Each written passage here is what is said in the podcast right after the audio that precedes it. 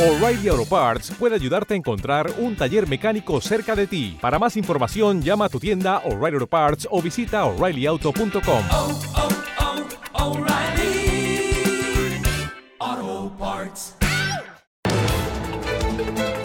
De la mañana, ahora menos en Canarias. En 45 minutos abrirán eh, sus puertas las bolsas europeas, muy pendientes de la guerra de Ucrania, de sus implicaciones económicas. No cotiza hoy. Recordamos de nuevo, la bolsa de Moscú vuelve a estar cerrada, ya lo estuvo eh, ayer. Y el rublo que vuelve a. Hoy sube eh, frente, frente al dólar. Subidas del 5%, recuperando parte del terreno perdido que veíamos ayer, cuando llegó a caer durante la sesión en más de un 40%. Finalmente terminaba con un recorte aproximadamente del, del 15%. Vamos a hablar de esas implicaciones económicas. Vamos a hacer hoy en nuestra tertulia con Gonzalo Garnica, consultor empresarial. ¿Qué tal, Garnica? ¿Cómo estás?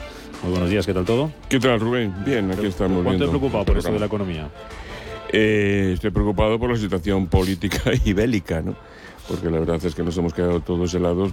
Yo creo que la inmensa mayoría de los analistas pensábamos eh, que no se iba a producir la invasión de Ucrania y que todo esto eran posiciones negociadoras, eh, bravuconería de un señor como Putin. Hay que recordar que la última invasión a gran escala la produjo otro sátrapa que se llamaba Saddam Hussein el 2 de agosto de 1990 contra Kuwait y que para nada en este líder era como Putin el, el- el líder de una de las grandes eh, naciones del mundo, ¿no?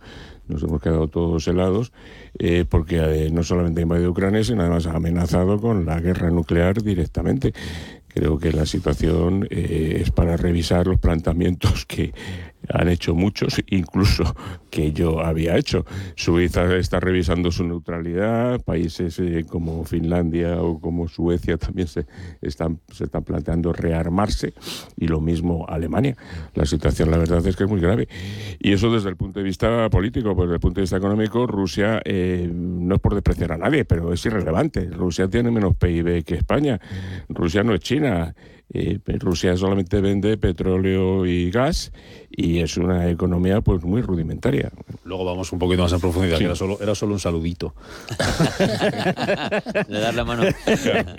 Javier Nederleiner, profesor del IEB, buenos días. ¿Qué tal? Muy buenos días, Rubén. ¿no? ¿Cómo estás? Eh, la verdad es que sí, eh, nadie le gusta sin duda esta situación tan tremenda, ¿no? Yo por andar un poquito en el tema económico, pues eh, la inflación, la inflación me preocupa y bastante, ¿no?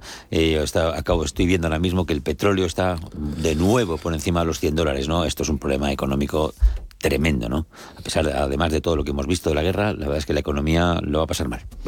José Luis Fernández Santillana, director del Gabinete de Estudios de Uso, Unión Sindical Obrera. ¿Qué tal? Muy buenos días. Hola, buenos ¿A días. ti qué te preocupa? Jo, yo qué sé, o sea, es que está el panorama como para echar, para tirar las campanas al vuelo, pero desde luego yo creo que hay dos cosas que son muy preocupantes. Una son la gente, las personas que están en Ucrania que lo están pasando fatal, cómo va a afectar eso a, las personas en el resto de Europa y muy especialmente cómo nos va a afectar a nosotros como ciudadanos españoles con un gobierno donde las cuentas no le cuadran, ¿no? Es decir, que nadie vamos a crecer por encima del por debajo del 4 este año, una inflación que está desbocada y solamente en estos tres meses ese término de inflación media eh, tan maravilloso que se ha utilizado para, para minorar ese índice está por encima del 6. Con lo cual dices, oiga, si esa va a ser la referencia para subidas salariales, subidas de pensiones de futuro, prepárense a hacer caja porque esto no funciona. ¿eh? Mm, Bueno, eh, consecuencias económicas y que se van sucediendo. Acabamos de conocer que Rusia ha cerrado su espacio aéreo para las aerolíneas suizas en represalia a la decisión que tomó ayer la Confederación eh, Helvética eh, de prohibir eh, que los aviones, las aerolíneas rusas, sobrevolaran su, su espacio aéreo. Vamos a hablar de todo esto, cómo puede afectar al crecimiento económico con Raymond Torres, es el director de coyuntura económica de Funca. Señor Torres, ¿qué tal? Muy buenos días. Hola, buenos días. Todo este conflicto eh, entre Rusia y Ucrania, toda esta guerra de Ucrania, esa invasión, eh, esa guerra de Rusia, esa invasión a, a Ucrania, ¿cómo puede afectar al crecimiento de la economía española? ¿Qué caída del PIB calculan ustedes? ¿De qué va a depender? Bueno, va a depender fundamentalmente del mercado de la energía. Yo creo que ahí está la clave. Ya veníamos de precios muy tensionados, lo habéis comentado ahora mismo, eh, con bueno una escasez de suministro y bueno eh, ya pues se venía repuntando el petróleo incluso antes de, la contienda. El gas, bueno, ha, ha ido con altibajos, pero bueno también eh, en niveles muy altos eh, en relación histórica. Y bueno, y esto se añade, a esto se añade ahora pues es el conflicto en el este de Europa. Eh, de momento, mm, bueno, pues el abastecimiento ruso parece que, está asegurado e incluso transita por, por el gasoducto de, Ucrania. Es algo bastante paradójico, pero bueno, es así.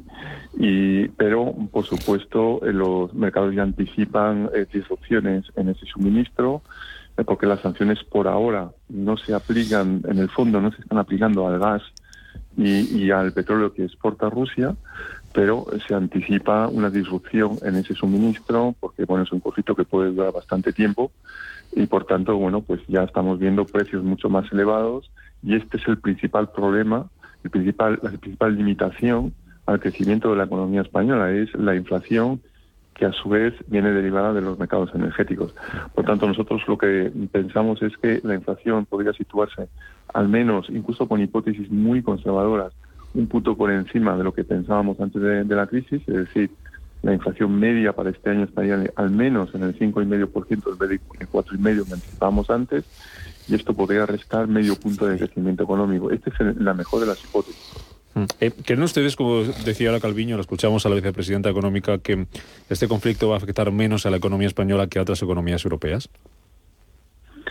Mm, Posiblemente porque efectivamente la exposición al gas ruso es menor, tenemos mm, suministros desde Argelia, pero esto es- al final es un mercado mundial Eh, y entonces bueno es impensable que bueno no nos eh, que no tenga un impacto también en nuestros mercados energéticos y por tanto en la inflación.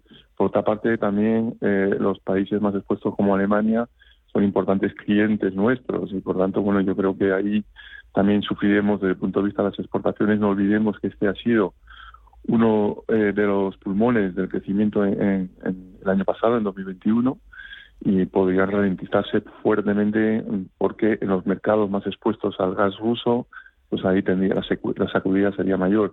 Y también no hay que olvidar que Ucrania juega un papel fundamental en el suministro de, de cereales, que bueno entran directamente en la cesta de la compra, el pan, bueno la alimentación animal, etcétera y, y por tanto, bueno, pues eso también añade más inflación, podría añadir más inflación todavía de ese punto adicional que mencionaba.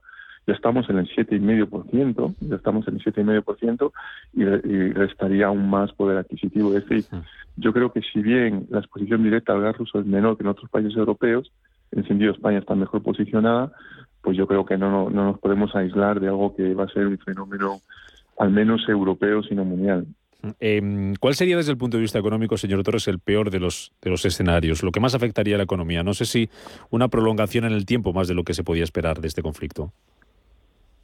Yo creo que sí, que lo peor sería la prolongación en el tiempo. Yo creo que es eso es- sería más mm, perjudicial porque aquí también se produ- producirían efectos de, digamos, psicológicos en la confianza de los inversores, en las decisiones de compra y de inversión, eh, y por tanto tendría efectos muy nefastos a través de toda la economía. Eh, y esto sería peor que un conflicto más concentrado en el tiempo, aunque fuera con sanciones más duras.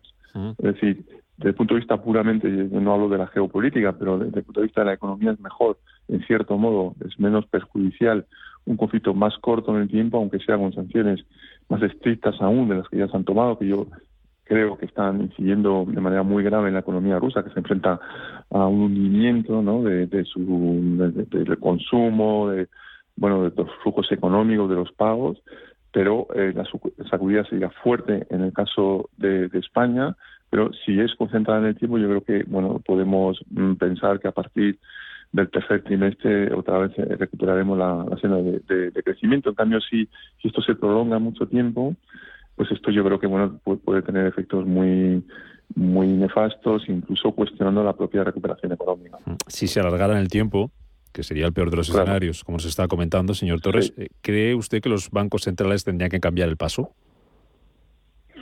Los bancos centrales yo creo que mm, lo que lo que deben hacer es flexibilizar eh, las medidas que habían anunciado, ¿no? La normalización progresiva que venía produciéndose, bueno, con más contundencia en Estados Unidos naturalmente, pero también en Europa se venía anunciando una serie de medidas, por ejemplo, de reducción del programa de, de- bonos de, de- bonos públicos o bueno ya incluso se vislumbraba un incremento de tipo de interés. Yo creo que esto de alguna manera hay que reconsiderarlo no tanto en cuanto a tipos de interés, porque claro, si sube mucho la inflación, yo creo que es, bueno, yo creo que es imparable, ¿no? Que suban los tipos de interés, de hecho lo hacen los tipos de mercado, ¿no? Como tal.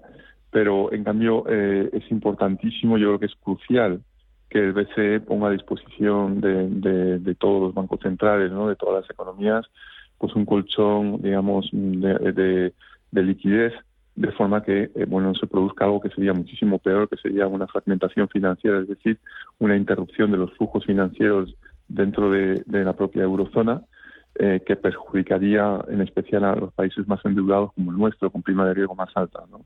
Esto es algo que hay que prevenir, eh, ya sea suavizando eh, la, eh, el desmantelamiento de, las compras de bonos públicos por parte del BCE o introduciendo un mecanismo adicional, ¿no? Y veremos qué decide el BCE en pocos días, ¿no? Mm. Una última cuestión, señor Torres, hablando de la energía, que mencionaba usted al principio, que puede venir buena parte del problema por, por ese lado, y las sanciones, a las que también se refería usted ahora, que están afectando y haciendo daño a la economía, a la economía eh, rusa. Eh, hemos leído todos eh, opiniones para todos los gustos, algunas que dicen que esto de las sanciones no va a servir de nada si no atacamos a la, a la energía. ¿Usted también está de acuerdo? Yo creo que sirven las sanciones, son probablemente el arma más potente de que disponemos, porque ya vemos que están perjudicando, digamos, están jugando en contra de dos elementos clave, que son que es el soporte por una parte de los oligarcas al, régimen de Putin, porque bueno sus activos están bloqueados y, por tanto bueno pues el apoyo que van a manifestar va a ser va a ir reduciéndose. El otro día vimos la entrevista a un oligarca que normalmente nunca habla de, de geopolítica y esta vez bueno pues empezó lamentando no eh, la, la, la, guerra habla de guerra no o sea no, no entra en, en, responsabilidades pero bueno eh, eso eso es una señal creo y por otra parte la, el, el, propio pueblo ruso eh, que está sufriendo sobremanera bueno es una especie de corralito eh, no pueden sacar todo el dinero que quieren sacar de las cuentas no es un corralito oficial pero de facto en este momento hay una especie de impago interno es decir que no pueden sacar de los depósitos que quieren sacar, que por ejemplo en dólares o incluso en rublos, hay una escasez de liquidez y, y, esto es un elemento también que, que, erosiona el apoyo al régimen Putin, ¿no? Entonces yo creo que sí que inciden. O sea, yo ahí discrepo con, bueno, la idea de que no, las sanciones no, no, no, no, no son útiles, yo creo que sí lo son. El caso es si hay que extenderlas a la energía o no. Yo creo que por ahora en, me parece una buena estrategia Uh, uh, pues de momento no extender la energía porque hay una, unas negociaciones en marcha eh, con, con, Ucrania, ¿no? entre Rusia y Ucrania, y hay que dar un poco de espacio a, a, esa situación y todavía no hemos visto una invasión más agresiva todavía. Es posible que así sea. Estamos viendo, estamos conociendo que esta mañana que pues hay tropas rusas que se están agrupando en torno a Kiev, ya veremos. Bueno, si, si, si la agresión fuera más, pues también hay que conservar, digamos, eh, esa etapa adicional de, de sanciones, ¿no? que sería entrar en, lo que es el mercado de la energía. Pero por supuesto esto tendría efectos muy negativos para nosotros. Pues analizando este conflicto, las consecuencias económicas, puede, cómo puede afectar a la economía española, cómo puede afectar, cómo está afectando ya con esta subida del precio del petróleo, que enseguida vamos a analizar a la inflación. Ramón Torres, director de coyuntura económica de Funcas, gracias por estar con nosotros. Un placer, como siempre. A vosotros, buenos días.